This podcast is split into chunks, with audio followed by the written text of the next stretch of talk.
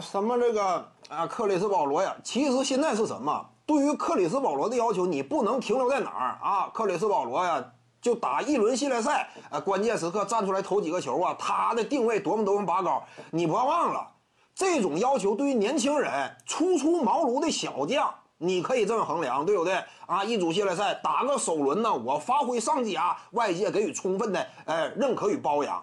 问题是，这是克里斯保罗职业生涯以什么为目标？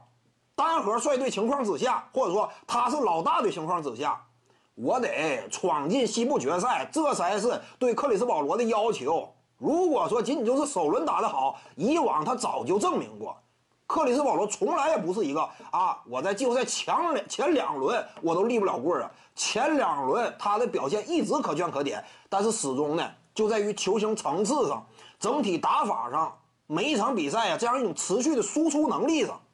不如那些呃顶级大腕嘛，因此呢，他往往啊最多打个第二轮，这是他以往的履历。而今年呢，他目前也仅仅就是打个首轮。往年那些年，对不对？周围有三巨头的框架，不也照样没闯进过这个什么西部决赛吗？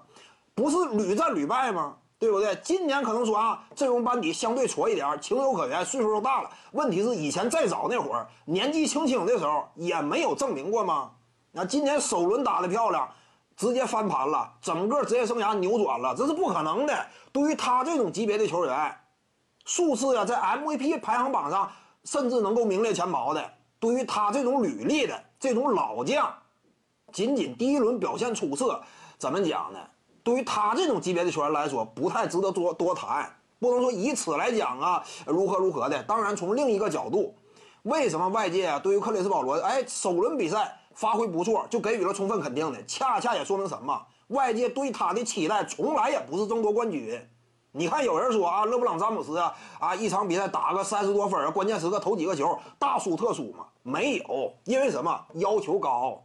说白了，现在克里斯保罗呀，跟达米安利拉德情况有点接近。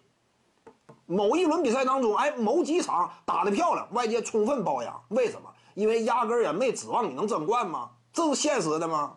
徐静宇的八堂表达课在喜马拉雅平台已经同步上线了，在专辑页面下您就可以找到它了。